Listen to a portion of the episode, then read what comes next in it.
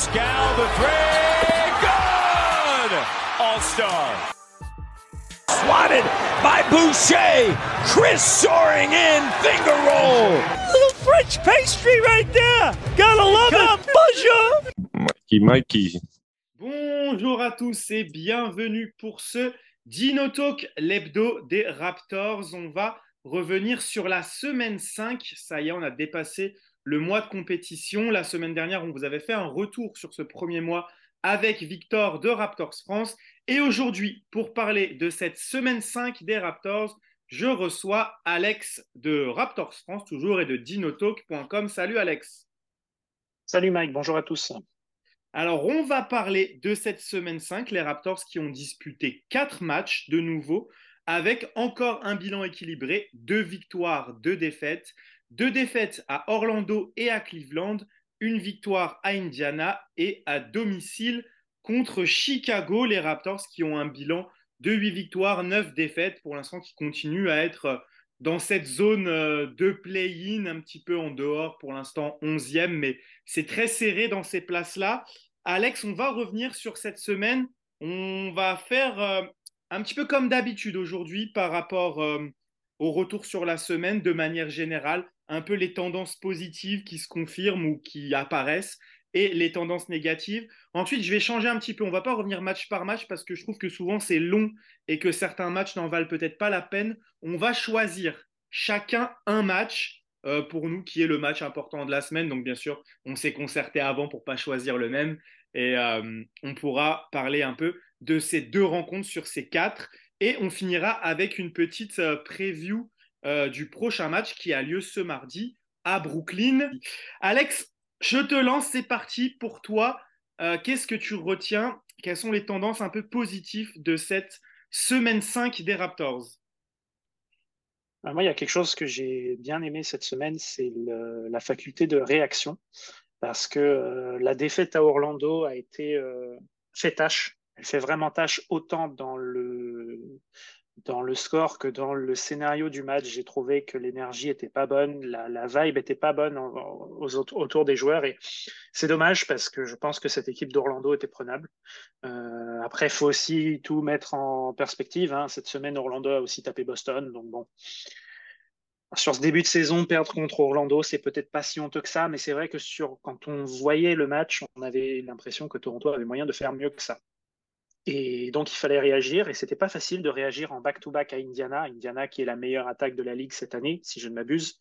Euh, ils mettent des pilules à tout le monde. C'est assez étrange. Alors, euh, on les a pas particulièrement freinés, puisqu'on encaisse quand même plus de 130 points. Hein. C'est quand même un gros, gros score encore en NBA. Mais on a réussi à aller prendre ce match euh, au finish. Donc, pour moi, c'était le match d'Indiana pouvait être euh, la preuve qu'il y a toujours autant de, résilience dans cette équipe, de se dire, OK, on vient de faire un mauvais match, il faut qu'on se rattrape tout de suite. Et eh ben, on va gagner à Indiana. Derrière, on prend la revanche contre Chicago.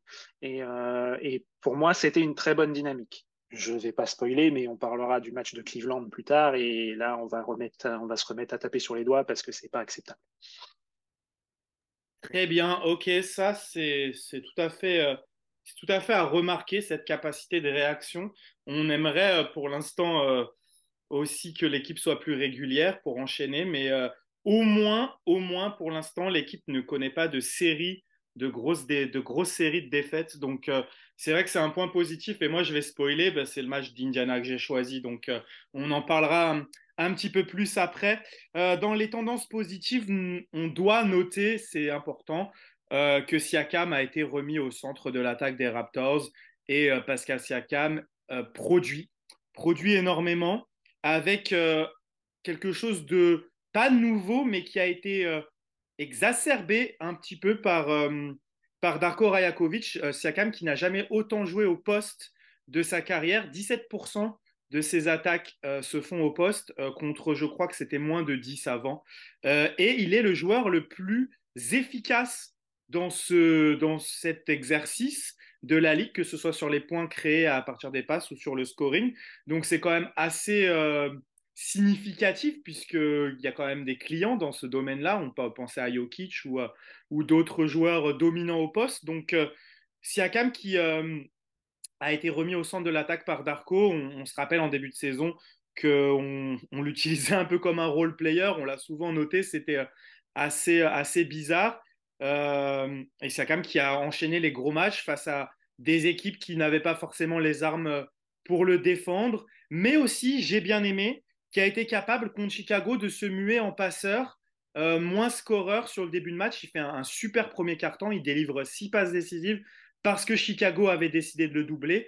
Et quand il y a des équipes qui décident de ne pas le doubler, bah, à l'inverse, il va aller euh, scorer à foison. Ça a été un petit peu plus compliqué contre Orlando, mais parce que Orlando est la meilleure défense de la ligue et que, tu l'as dit, hein, euh, Orlando a tapé euh, Denver, Boston, ils sont sur une belle dynamique. Donc, au final, c'est peut-être pas honteux d'avoir perdu à, Orlando, c'est peut-être plus la manière qui est embêtante. Mais en tout cas, il faut noter dans ces tendances positives mais après, on verra peut-être que ça a un côté négatif euh, en parlant de Scotty Barnes. Mais euh, dans ces tendances positives, Siakam qui retrouve euh, toute son efficacité offensive. Qu'est-ce que tu en penses? Oui, je suis tout à fait d'accord. il, a, il a porté les Raptors notamment cette semaine. ça fait du bien parce que c'est vrai que jusqu'ici, en tout cas, moi, visuellement, j'avais l'impression qu'il était vraiment mis au second plan et surtout, mais ça j'en ai déjà parlé dans un, épisode, euh, la sensation que quand Toronto était dans une très bonne dynamique sur un match, que soit qu'on était mené de, de 10-12 points et qu'on faisait un run pour revenir, ou qu'au contraire on créait l'écart, à un moment donné, je m'arrête et je me dis, mais Siakam est sur le banc. Et ça tourne en fait sans lui. Et c'est vrai que cette impression-là, elle est un peu compliqué parce qu'on sait que c'est un joueur qui est en fin de contrat, que c'est un double All-Star et tu te dis du coup c'est quoi? Est-ce que Toronto joue mieux sans lui? Est-ce que enfin où est le problème en fait? Il y a quelque chose de pas logique là-dedans. Et c'est vrai que ça a été moins le cas cette semaine. Donc euh, c'est une très bonne chose à condition que ça ne bride pas Scotty Barnes. C'est ce qui m'inquiète un peu en fait là-dedans, c'est que bah, ça se passe bien et on aime bien voir Siakam au centre de l'attaque à l'heure actuelle, oui, et pour gagner des matchs maintenant. Mais pour l'avenir à 6 ou 7 mois, c'est quoi le projet en fait? On fait quoi exactement? On va où? Et ça, malheureusement, je ne suis pas certain que ce soit sur le terrain qu'on aura le plus d'indices. Ouais, exactement. Ça, ça fait partie des, des problématiques euh, dont on pourra parler dans les points négatifs. C'est euh, pour l'instant Siakam et Barnes qui euh, n'arrivent pas à être efficaces à sortir un gros match en même temps. On a eu un peu l'impression que Scotty a, a été euh, dominant sur le début de saison et depuis que Siakam a été euh, un peu remis en avant, euh, Scotty est moins, est moins prégnant dans le jeu. Donc, on va en parler après. Je voudrais rester sur les, sur les points positifs et quelque chose qu'on avait évoqué dans les premiers épisodes et on se demandait un peu où ça allait. On commence à avoir des réponses, ça commence à fonctionner. Je voulais que tu me parles un peu du rôle de, de Jacob Poltel. Alors, meilleur euh, réussite au tir de la Ligue, 72%. Il est en train vraiment de trouver son rythme de croisière euh, à la finition. Et c'est Ailo, ce jeu au poste haut pour trouver des, coéquipiers qui, qui marchent de plus en plus, on dirait. Qu'est-ce que tu en penses? Oui, c'est bien, on sent que ça travaille et qu'il y a des automatismes qui se mettent en place petit à petit. Et c'est vrai que le fait d'avoir cette sécurité de quand Puttle euh, shoot, fait une tentative au panier, ben il y a euh, trois chances sur quatre que ça rentre. Donc c'est des points euh, entre guillemets presque gratuits et, des, possibilités de jeu très efficaces. Donc euh, donc c'est une très bonne chose. En fait, ce n'est plus un point négatif comme ça l'était en début de saison. C'est vrai qu'on en a parlé et c'était très compliqué.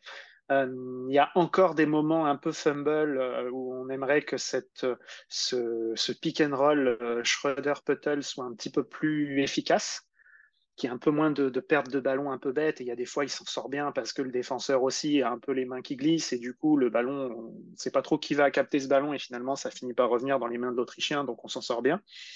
Mais, euh, oui, non, tu as raison. Puttle fait partie, depuis euh, quelques matchs, là, des valeurs sûres de, cette équipe. On sait très bien ce qu'il va apporter. Et, euh, et, il est de moins en moins aussi défensivement perturbé par les fautes je trouve. Sur ces derniers matchs, il a été moins sanctionné. Euh, donc, euh, donc ça, c'est tout de suite euh, beaucoup mieux pour Toronto parce qu'on sait très bien que avec Puttle ou sans Puttle, défensivement, c'est pas la même chose. Ouais, tout à fait. Et, et là, en plus, il sort d'un match qui était un test quand même pour lui face à, face à Jarrett Allen et Evan Mobley, l'une des meilleures raquettes de la ligue. Et au final, il fait son meilleur match de la saison au scoring. il a vraiment pas. Je trouve qu'il a été gêné défensivement par Allen en début de match, qui a vraiment mis une grosse intensité physique. Et en fait, il pouvait vraiment pas faire grand chose. Mais au final, ça a payé parce que en attaque, il a été super mobile. Allen a pris beaucoup de fautes. Il est rapidement sorti pour quatre fautes. Et euh, là, on a vu euh, tout, la, toute la palette de, de Paul Et comme tu dis, en fait, moi, j'ai même été étonné qu'il était dans les, dans les meilleures adresses parce qu'on a même l'impression que des fois, il rate encore des trucs qui devraient réussir. Et comme tu dis, il y a ces pertes de balles où il fumble un peu le ballon. Où, euh, Là, ça commence à aller dans son sens, comme tu l'as dit c'est vrai qu'il y a eu quelques fumbles où au final il la récupère et ça lui, ça lui permet d'avoir un avantage. Donc euh, vraiment ça c'est dans les tendances euh, vraiment positives. Pour finir sur, sur le positif, je voulais aborder quand même les choix, les choix de, de Darko Rajakovic. On a vu Winning Play contre Indiana avec ce remake de, JV, la balle au poste pour Scotty qui feinte le end-off avec Siakam et qui, se retrouve seul au panier.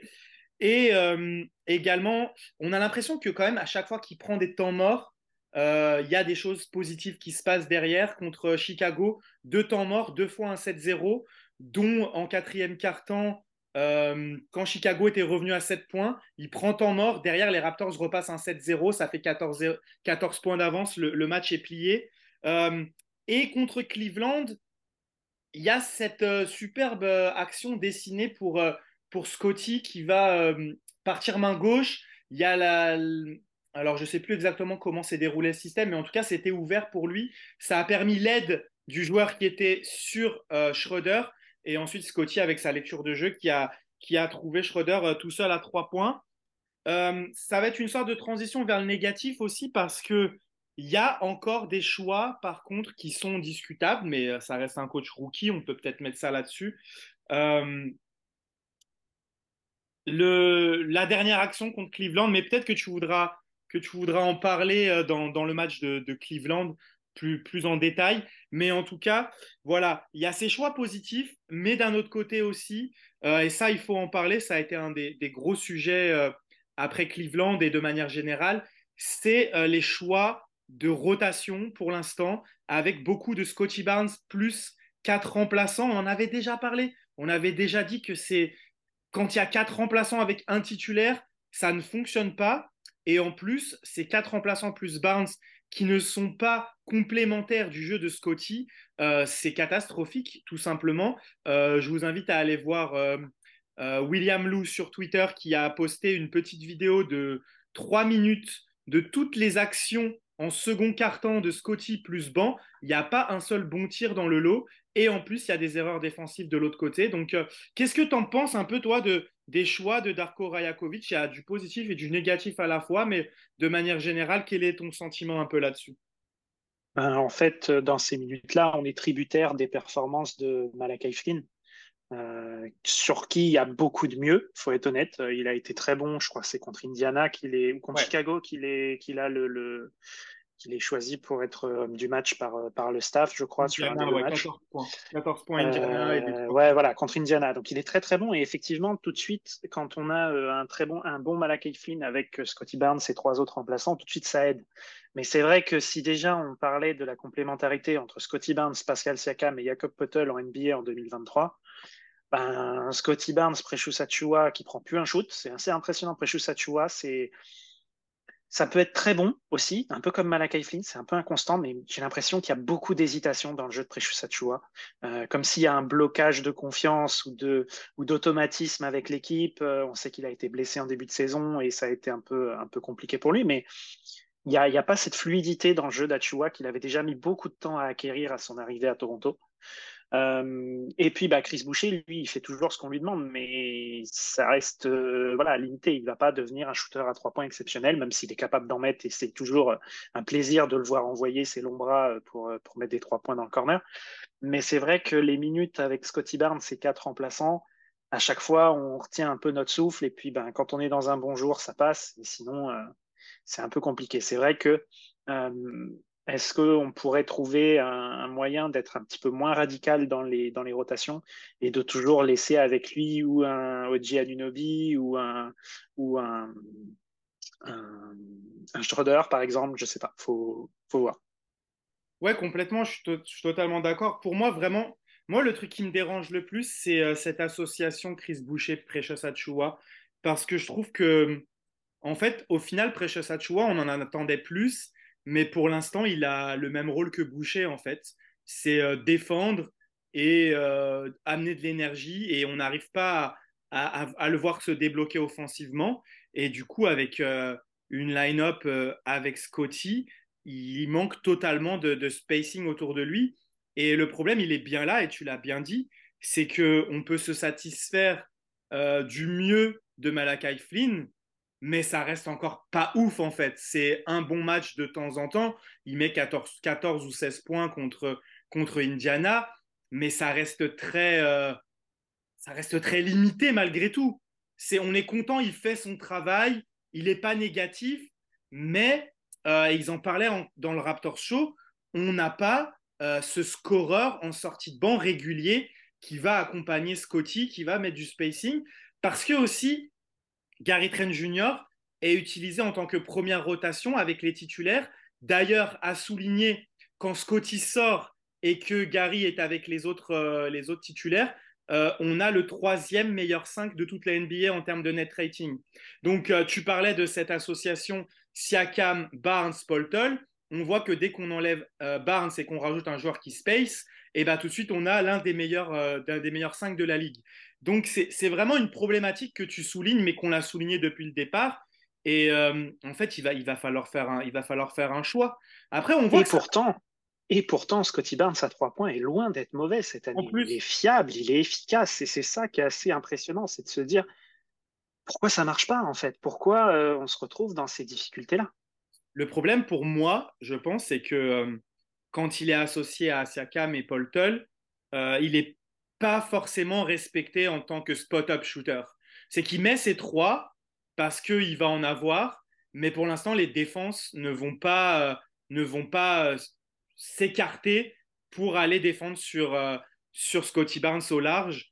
Et ce qui fait que, mais ce qui fait que aussi un 5 qui marche très bien, c'est lorsque on finit les matchs sans Jacob Poltol. On voit qu'à chaque fois, il faut qu'il y en ait un des trois qui ne soit pas sur le terrain avec trois autres joueurs capables de spacer. Et ça, de toute façon, c'est une problématique qu'on a notée depuis le départ et c'est une histoire de, construction d'équipe.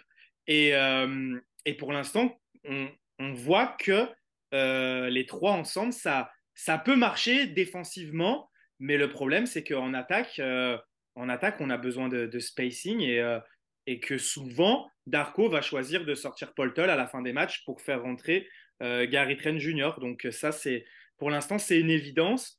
Euh, ça ne veut pas dire que Siakam et Barnes, ça ne marche pas ensemble, mais c'est ce que tu dois mettre autour. Et euh, il y a eu un débat intéressant, je crois que c'était dans le Raptor Show aussi, où il disait pourquoi toujours euh, remettre en cause la complémentarité Siakam-Barnes et pourquoi pas justement parler de la complémentarité avec les joueurs que tu mets autour? Et ça, je pense que c'est plus le vrai débat, en fait, que de dire est-ce que Siakam et, et, Barnes peuvent jouer ensemble? Parce que si tu mets trois joueurs qui leur créent de l'espace, ils peuvent combiner. On a vu, ça commence aussi à se mettre en place parfois des high entre Scotty et Pascal dans les deux sens. Ça peut marcher, mais c'est vrai que trois joueurs dans le front de courte qui ne shootent pas, et ça, on l'a déjà dit. Et pourtant, Siakam essaye, hein, il prend des trois points, mais pour l'instant, c'est compliqué pour lui. Scotty, il en met, pour l'instant, comme tu l'as dit, je crois qu'il est à 37% à trois points. C'est excellent, mais il n'est pas encore respecté à ce niveau-là. Donc, ça, ça continue à poser des problèmes même avec Schroeder qui est plutôt à. Euh, mais on le voit, il est laissé tout seul. Donc pour l'instant, il les met. Donc euh, ça, c'est tout bon pour lui. Mais ça n'étire pas les défenses parce qu'on voit qu'il préfère rester à pack la raquette euh, face, à, face à notre équipe qui, qui, manque, qui manque cruellement de spacing. Donc ça, c'est vraiment un point négatif qu'on va continuer à suivre tout au long de la saison. Mais c'est vraiment une histoire de construction. Après, est-ce que euh, c'est dérangeant de ne pas finir avec Paul Tull. Euh, moi, je le disais dans le dernier, que pour moi, c'est une bonne chose d'avoir Paul Tull pour permettre euh, à Scotty de ne pas avoir à défendre sur, sur des grands pendant tout le match. Mais pourquoi pas finir avec cette death line-up, un peu comme faisaient les Warriors à l'époque. En fait, ils avaient un pivot, mais ils finissaient avec Draymond Green au poste 5. Pour moi, c'est pas un problème, mais c'est certain que ces trois-là ensemble, pour l'instant, ce n'est pas le 5 le, plus efficace des Raptors. Non, de toute façon, moi, j'ai aucun problème non plus sur le fait d'avoir un 5 qui démarre les matchs et un 5 qui les termine.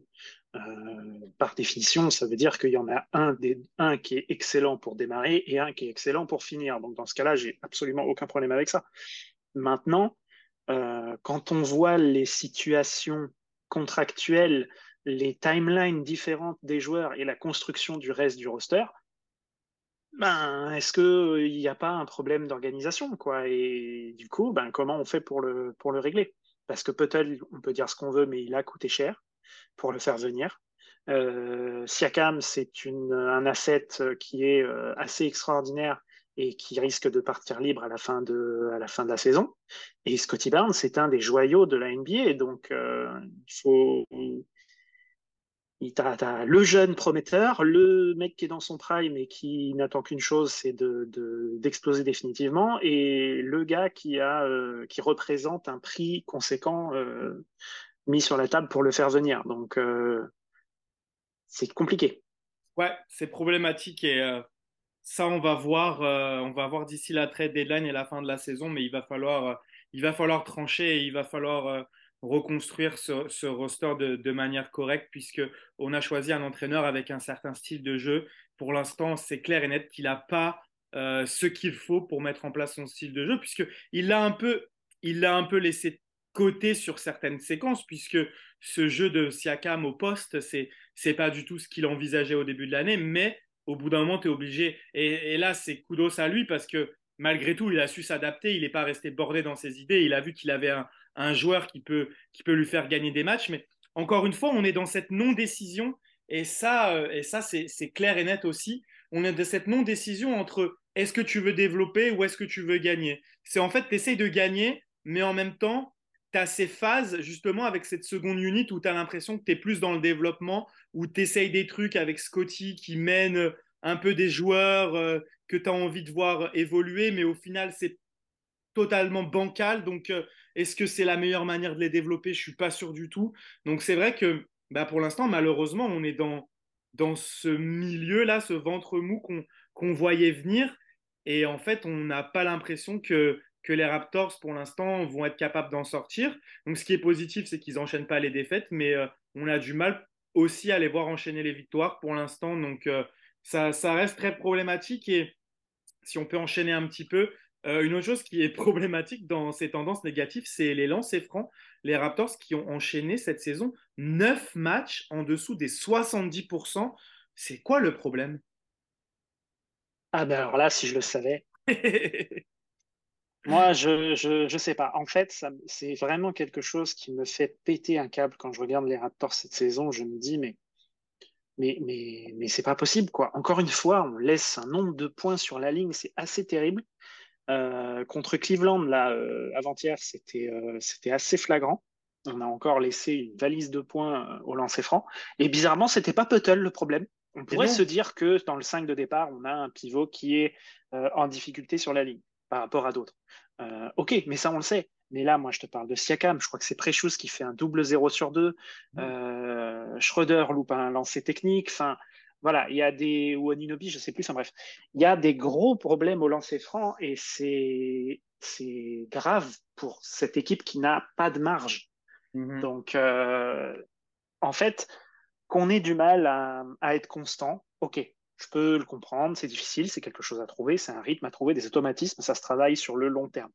Euh, qu'on ait des problèmes, des, matchs auxquels on passe à côté. Ok, très bien, je peux admettre, ça arrive, 82 matchs dans l'année, tu peux avoir un match par-ci par-là où tu es moins concentré et où ça passe pas. Mais quand tu n'as pas de marche comme ça, sur l'aspect purement technique du lancer franc, tu dois être quasiment irréprochable. Je ne demande pas à ce qu'on soit à 100% tous les soirs, on le sait très bien.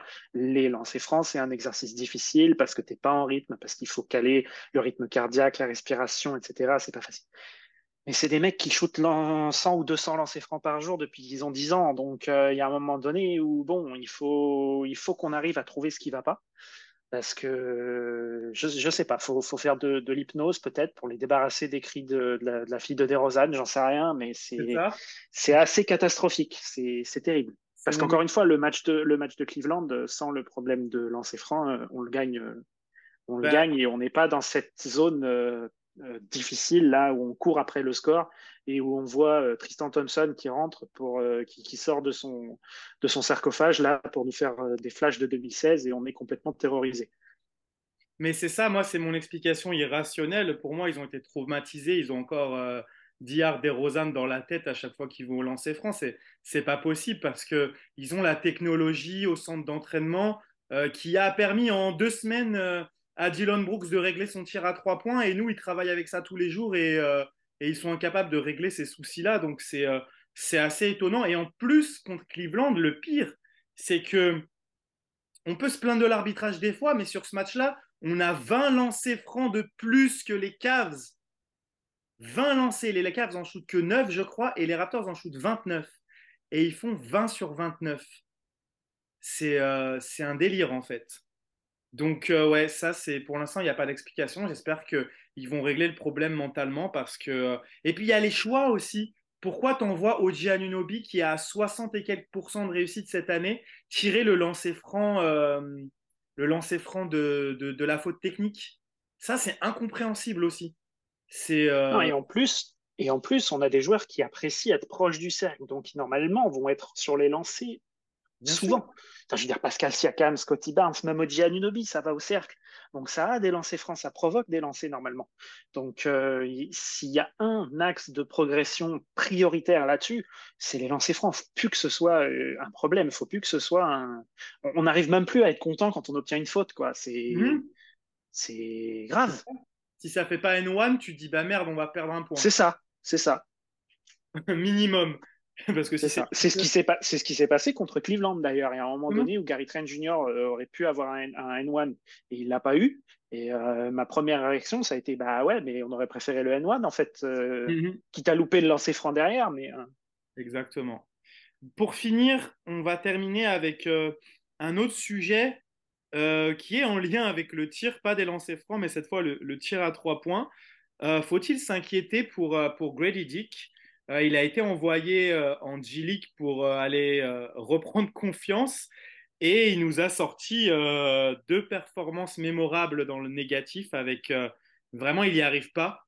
Alors pour moi les 905 ça l'aide pas vraiment parce que pour l'instant ils sont en très grande difficulté, il n'y a pas de collectif, ça joue pas pour lui, chacun joue pour sa pomme, ça fait beaucoup d'ISO. Euh, je ne reviendrai pas sur euh, mon opinion de Eric Coury. Euh, on va pas parler des 905, je voulais juste aborder rapidement Grady Dick qui a été recruté à la draft en étant sur le papier le meilleur shooter de la draft et qui fait beaucoup de bonnes choses sauf shooter à trois points. Est-ce que c'est encore trop tôt pour s'inquiéter? C'est trop tôt, oui, ça reste un rookie, donc on va, on va lui laisser du temps. Ça reste, je veux dire, c'est pas un numéro un draft, quoi, tu vois. Il y a un moment donné où on peut, on peut se dire de, de lui laisser du temps, mais c'est vrai que il est un peu dans cette zone où en fait les 905 du coup vont pas l'aider parce que c'est trop du n'importe quoi, trop individualiste et il n'y a pas de système fait pour lui.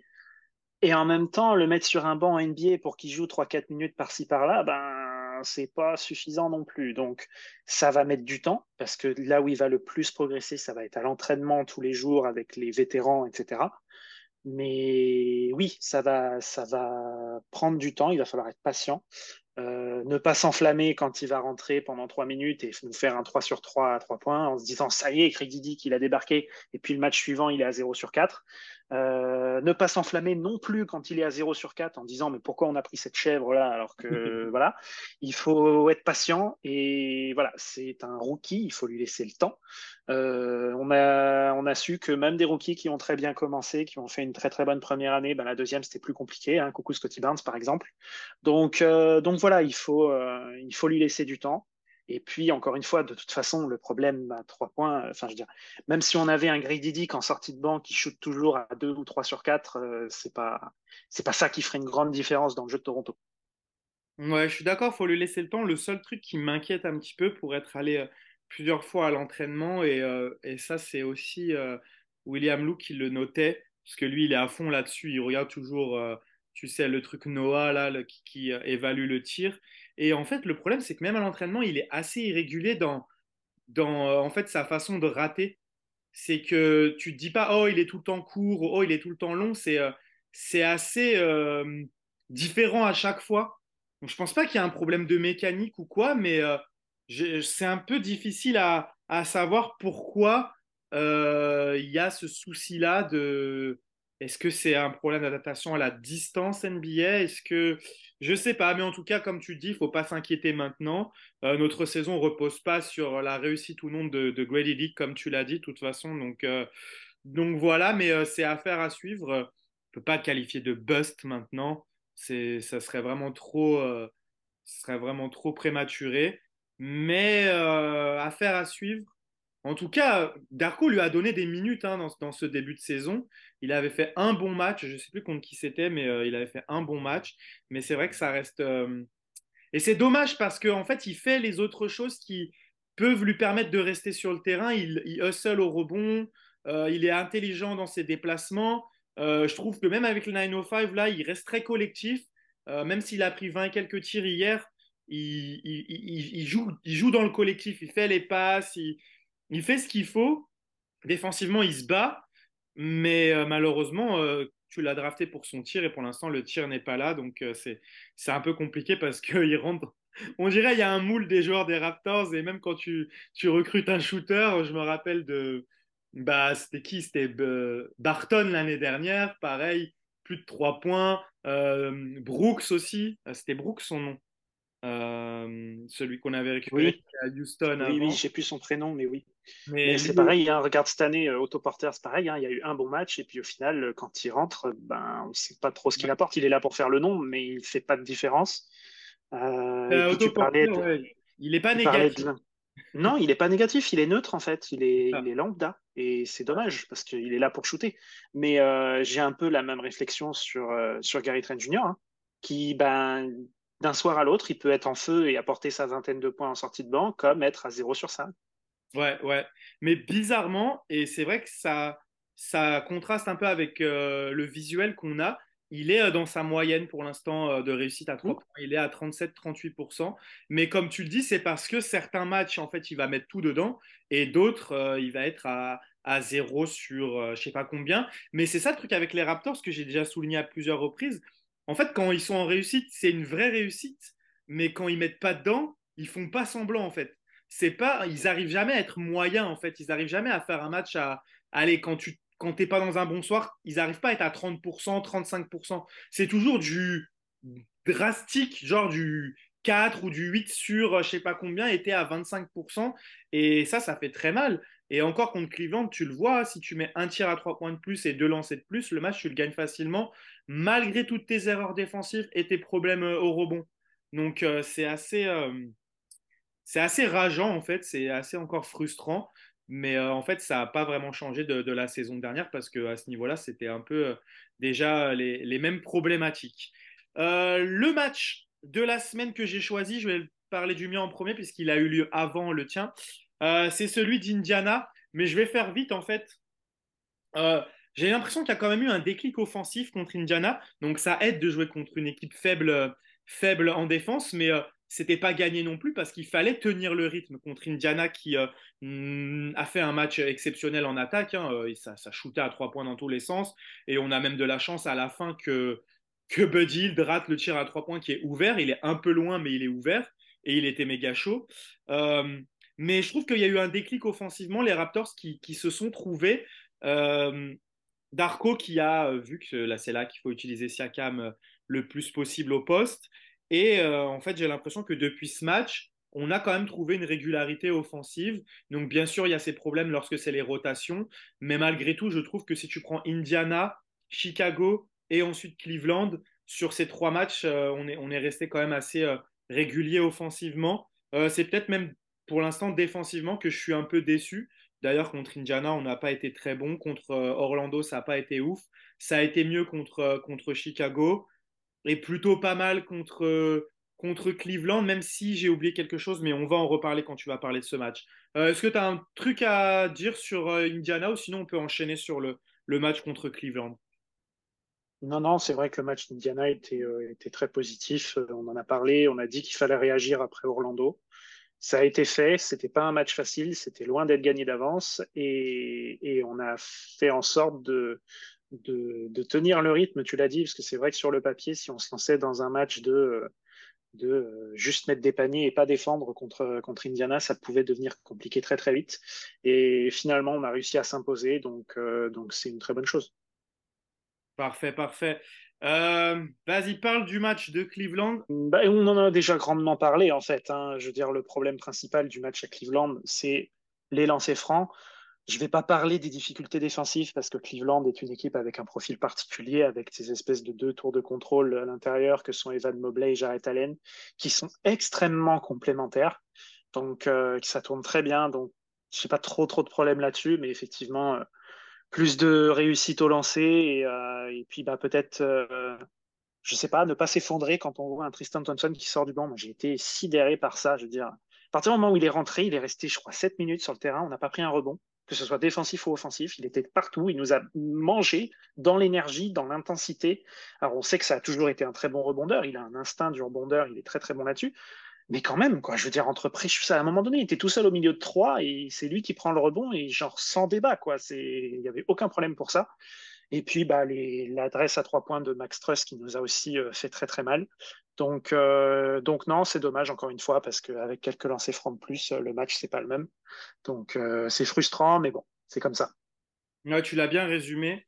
les lancers francs, cette défense sur Max Truss qui est catastrophique sur un seul carton, il met 20 points en un carton. Le reste du temps, il était bien défendu. Et euh, ces passages de la seconde unité face à Tristan Thompson euh, qui ont été catastrophiques sur, euh, sur 3-4 minutes. Hein. Il prend trois rebonds offensifs de suite et, et il nous met la tête sous l'eau. Et moi, il y a une chose que j'ai pas aimé et j'en ai pas parlé dans les choix de Darko Rajakovic qui nous a refait du Nick Nurse. Pourquoi on fait défendre Scotty Barnes sur Garland? Ça, c'est incompréhensible pour moi. On a recruté Schroeder pour ça la défense sur les meneurs de jeu qui sont rapides. Scotty Barnes a brillé cette saison en étant un défenseur en aide par ses contres. et euh, je ne comprends pas pourquoi on fait défendre euh, Scotty Barnes sur, euh, sur Garland parce qu'en en fait, on l'a vu à la fin, il prenait le dessus sur lui à chaque fois en fait. Et on a encore ce Scotty Barnes qui, pour l'instant, n'a pas, je trouve, sur les, les joueurs plus petits que lui, on l'avait vu face à Maxi aussi, n'arrive pas à prendre la distance nécessaire pour euh, ne pas se faire déborder. Et, euh, et Garland a, pris le dessus sur lui sur la fin. Bon, il a de la chance, à un moment, il balance un alley-oop. Euh, c'est un peu raté, ça tombe dedans. Mais quoi qu'il en soit, j'aurais voulu voir Dennis Schroeder qui a été recruté pour ça et qui l'a bien fait jusqu'à présent. Et ça aussi, c'est un, un, truc qui m'étonne avec Darko, c'est que il avait débuté la saison super conservateur, ça marchait bien, le meneur défend le meneur, ailier défend ailier, etc., etc. Et là, on dirait, moi je trouve qu'il essaye trop d'innover en fait. Euh, parfois, c'est bien. Hein, des fois, il y a du switch, ça c'est pas un problème. On a les joueurs pour. Euh, il fait pas beaucoup de zones, il en a fait un petit peu, mais c'est pas non plus, euh, c'est pas, c'est pas problématique. Mais tu vois sur ce match où euh, pourquoi on a, on a Schroeder qui défend sur Strauss par exemple. quand Strauss a pris feu, Schroeder revient sur le terrain, il essaye de le, contester, mais il est trop petit, tout simplement. Alors que si tu rééquilibres les choses, tu peux avoir soit Siakam, soit Barnes sur Struss, soit Barnes, soit Siakam sur, euh, Mobley, et tu as un meneur rapide sur, euh, un meneur rapide, en fait. Là, j'ai pas trop compris ce choix-là. Euh, et c'est exactement la même chose face à. Alors là, c'était la semaine dernière, mais contre Boston, où euh, tu décides de faire défendre Schroeder sur Porzingis. Porzingis n'a même pas regardé Schroeder, il se retournait, il shootait comme s'il n'y avait personne sur lui. Et, euh, et ça, pas trop compris euh, ces choix-là, alors qu'on partait sur quelque chose de, de beaucoup plus conservateur en début de saison et que on le disait, ça, ça allait être bénéfique à nos, à défenseurs qui sont de très bons défenseurs en un contre un sur leur poste. Donc au final, voilà, c'est c'est un truc que j'ai oublié sur les, choix de, de Darko. Euh, mais malgré tout, et tu, le, et tu le disais, on nous le disait tout à l'heure, contre Cleveland, malgré tout ça, en fait, tu dis, tu mets un panier à trois points en plus, c'était normal. une réussite normale au lancer franc, 73-75%. Et en fait, ce match, tu le gagnes. Donc c'est ça qui est d'un côté encourageant, c'est que si les Raptors arrivent à régler ces petits trucs, euh, un rebond ou deux offensifs de moins parce que tu es concentré. Mais ça aussi, et quand je le disais que j'aime pas ce duo Boucher euh, c'est que je trouve que les deux ne sont pas de bons joueurs au box-out. C'est des joueurs qui jouent sur leur qualité athlétique pour aller chercher des rebonds.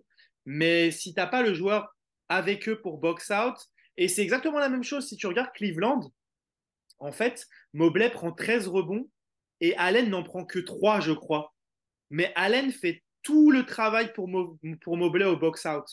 Et, euh, et, je trouve que ça, c'est super important. Et quand on a cette, line-up-là, et parfois Scotty aussi s'oublie un petit peu au box-out. Donc, du coup, quand tu as un, front de courte Scotty, Precious et Boucher, bah, je trouve que ça manque d'application à, à, ce niveau-là. Et du coup, bah, ça donne ce qu'on ce qu'on a vu avec, euh, avec Tristan Thompson qui, lui, ne s'est pas laissé prier pour, euh, pour aller choper les rebonds et pour, pour faire mal parce que malheureusement, tu qui était en feu à trois points et le peu de fois où il rate, où il y a des tirs ratés, bah, tu te fais sanctionner par des secondes chances. Mais au final, même les secondes chances, c'est même pas le problème sur ce match-là parce que les Raptors en ont pris beaucoup. Ils ont, ils ont gagné 22-20 euh, sur les secondes chances. Donc, euh, au final, c'est rééquilibré, mais c'est dommage. Ouais, mais en fait, c'est pas une question de pas les perdre, c'est qu'ils ont eu des points qu'ils n'auraient pas dû avoir ou des points que nous, on n'a pas mis, qu'on aurait dû mettre si on s'était concentré sur nous. Quoi. Euh, les minutes avec, euh, avec Tristan Thompson, euh, si on n'est pas complètement à côté de la plaque au rebond, ben, il y a tout de suite deux ou trois possessions de moins pour, pour Cleveland. Si les lancers francs, au lieu d'en louper neuf, on n'en loupe que cinq, mhm. ben, le match, c'est pas le même. quoi donc, euh, donc, voilà, ce sont des choses sur lesquelles on doit se concentrer. Nous, peu importe de ce qui se mm. passe autour, peu importe de l'équipe qui est en face, on doit être toujours à 100% parce qu'on est limité en talent, en niveau de jeu par rapport aux autres équipes de la ligue, on le sait. Donc euh, il faut être le plus irréprochable possible. C'est ça, c'est contrôler les choses que tu peux contrôler et le, et le hustle, euh, c'est normalement, mais c'est ça qui est énervant avec cette équipe, c'est que normalement, ça doit être ta marque de fabrique, en fait. Parce que, comme tu le dis, tu n'as pas le talent offensif. Tu as un banc qui n'est pas en mesure euh, de scorer beaucoup, mais il doit faire en sorte euh, de réduire euh, les points de l'adversaire. Comme je le disais, c'était assez drôle. ils en parlaient dans le Raptor Show tout à l'heure également. Je, je réécoutais hier. Ils disaient avant, on avait des Kyle plus banc. C'était pas fou en attaque. Kyle gérait plutôt bien les choses. Mais par, par contre, sur le passage de Kylo plus banc, ça gagnait 6-2. C'était euh, vraiment boucler les Avec un passage en, force provoqué par Kyle Lowry, une interception dans les mains du pivot, et puis hop. Voilà, et puis des, des lancers francs obtenus de l'autre côté parce que euh, se balançaient dans les, dans les défenseurs en allant en pénétration où tu sais qu'il n'y a aucun moyen qui marque, mais ils chopaient les lancers, mais les lancers, ils les mettaient. Et euh, voilà, donc c'est ça les, les points sur lesquels les Raptors ont des progrès à faire, mais le point positif, c'est que c'est des choses qu'ils peuvent contrôler. Je pense que les lancers, ils peuvent contrôler. C'est quelque chose qui travaille. Normalement, ça devrait remonter. On a trop de joueurs qui sont en dessous de leur moyenne. Et le hustle, bah, c'est juste un état d'esprit, en fait. Au bout d'un moment, il faut, aller au mastic et, avoir un petit peu de fierté, tout simplement. De, tu te prends un rebond offensif de, euh, Tristan Thompson sur l'action suivante, tu vas à deux, tu le box out, et puis voilà, on n'en parle plus. Et en plus, j'ai trouvé qu'il y a un joueur qui fait pas mal de, d'effort à ce niveau-là, c'est Malak Flynn. Je trouve qu'au rebond, il est plutôt euh, pas mal pour aller chercher les rebonds euh, qui, sont longs en général. Je trouve qu'il fait plutôt du bon travail. Donc, euh, si tout le monde pouvait avoir cet état d'esprit, ça serait. Ah, comme, comme tu dis, il ne peut pas se reposer sur son physique, donc il compense par le seul. Exactement. Et c'est tout. Mais d'autant plus que, voilà, comme je, comme je l'ai dit tout à l'heure, Tristan Thompson, c'est pas un inconnu au rebond. On le sait. En plus, tu le sais. Enfin, je veux dire, son entrée tout de suite, tu as toute la salle qui se lève parce que voilà, c'est Tristan Thompson à Cleveland et tout machin. Donc tu le sais, le focus à partir du moment où tu le vois sortir de la table de marque, c'est attention les gars au rebond. Mhm. Il est là que pour ça. tu dois avoir un focus de plus là-dessus. C'est clair. Non, c'est clair, le gars il rentre que pour faire des écrans et prendre des rebonds de toute façon. C'est ça. Euh, c'est ça. Donc euh, voilà. Ok, on va enchaîner rapidement avec une, euh, une petite preview du match contre les Nets ce soir. On va essayer de donner toutes les clés. On verra si les Raptors les respectent cette fois. Euh, cette équipe, je crois, elle sera privée de Claxton. Donc, c'est une équipe qui ressemble beaucoup aux Raptors de Nick Nurse il y a, deux ans avec euh, quasiment que des ailiers menés par, par Dinwiddie. les Raptors, normalement, ont les armes défensives face à ça, puisque nous aussi, on est plutôt construit de cette manière-là. Pour toi, quelles vont être les clés face, face aux Nets pour ce dernier match du in-season tournament où les Raptors sont déjà éliminés de toute façon euh, autant te dire que le In-Season Tournament, je m'en cogne de façon tellement royale. Mais alors, dès le début, hein, même quand on était en liste, c'est quelque chose qui me. Vraiment, c'est un match de saison régulière comme un autre. Euh, bah après, les clés, euh, on, l'a dit, c'est travailler sur ce qui n'allait pas cette semaine. Euh, après, en termes de, défense, il faudra s'ajuster parce qu'effectivement, c'est une équipe qui est construite un peu comme nous. Et euh, la dernière équipe construite un peu comme nous qu'on a rencontrée, c'était Orlando, et on a vu le résultat. Donc, euh, donc il faut se, concentrer et être, être efficace en défense. Dinwiddie est un joueur qui est capable du très bon comme du très moins bon. Donc, euh, il faut espérer peut-être qu'il ne sera pas forcément dans un bon jour, ça va nous aider. Mais encore une fois, il faut se concentrer sur nous. Et, euh, effectivement, je n'avais pas l'information que Nick Stone ne serait pas là, mais c'est vrai qu'il a loupé le dernier match, je crois. Oui, il n'était pas là au dernier match, mais je vais euh, vérifier quand même s'il est. donc, donc à voir. Mais, mais, il me semble que de mémoire, les Nets ont encore, ont encore un truc à jouer dans le In-Season Tournament, je crois. Oui, ils peuvent se qualifier encore. Donc, une histoire à 3. Et euh, Ouais, c'est ça. Donc en fait, ils vont, ça va dépendre du, du goal average, si je peux m'exprimer ainsi avec un terme footballistique. Euh, il va, ils vont peut-être avoir ce petit supplément de motivation, encore que je sais pas trop. Donc, euh, donc non, il faudra, ce serait bien de réagir tout de suite. Encore une fois, ne pas, ne pas s'effondrer. On a eu une série de trois défaites. Là, je regardais en début de saison. Mais, mais depuis, sinon, c'est vraiment très très équilibré. Euh, de toute façon, on le voit avec notre bilan, hein, 8 victoires, 9 défaites. Donc, euh, ce serait bien de réagir tout de suite et de se re-maintenir à l'équilibre tout de suite.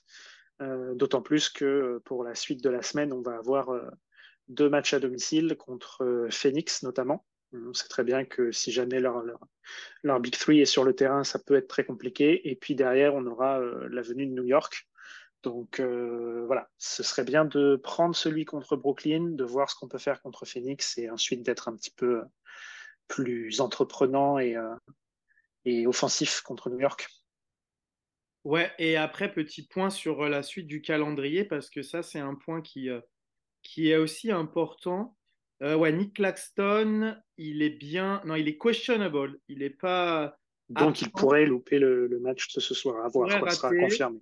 Il y a Cam Johnson qui est probable, euh, Ben Simmons qui est out, Cam Thomas qui est doubtful et Denis Smith Jr. qui est questionable. Donc, euh, il pourrait quand même. Il y, a beaucoup de monde quand même sur l'injury report, du coup. Hein. Exactement, il pourrait avoir pas mal d'absents. Et euh, à noter pour la semaine prochaine, je l'avais partagé dans notre groupe de discussion, les Raptors qui vont disputer deux matchs qui ne sont pas encore définis. Euh, parce qu'en fait, le In-Season Tournament, comme ils l'ont dit, il n'y a que la finale qui est en plus dans le calendrier.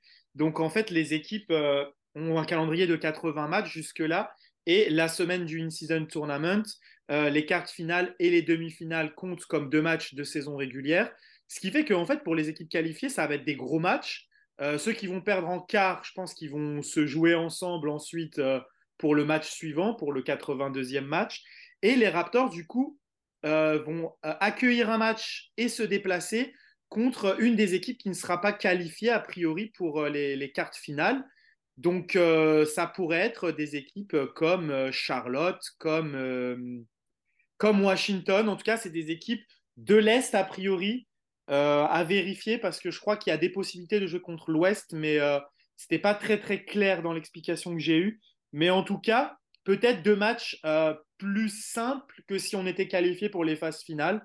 Donc euh, ça peut être aussi euh, quelque chose de, positif et bien Sans compter l'économie du déplacement à Las Vegas.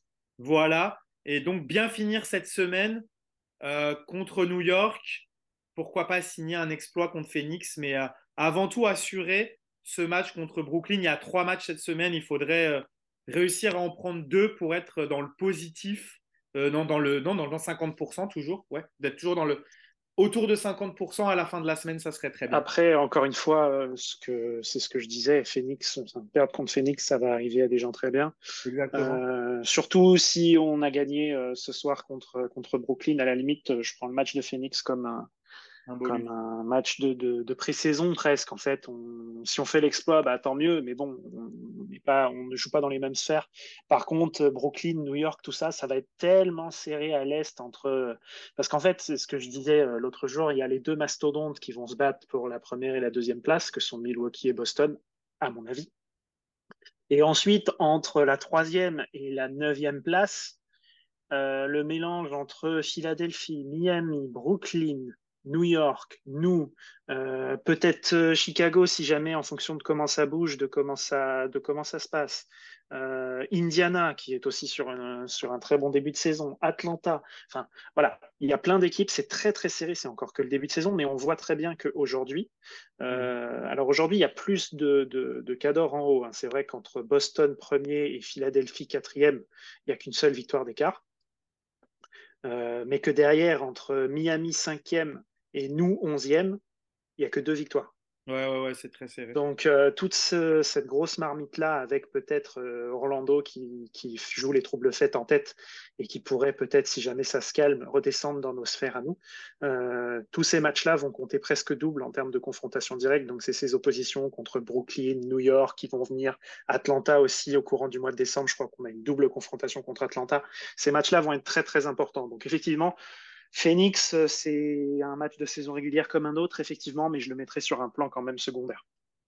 Ouais, les deux matchs contre les équipes de New York seront très importants, Brooklyn et les Knicks en fin de semaine.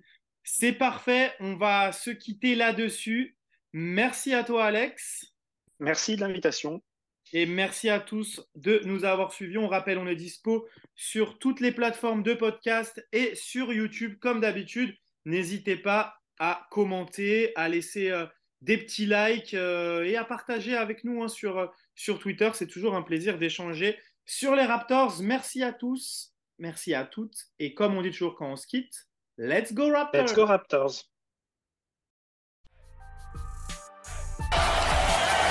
Lowry for three. Bang!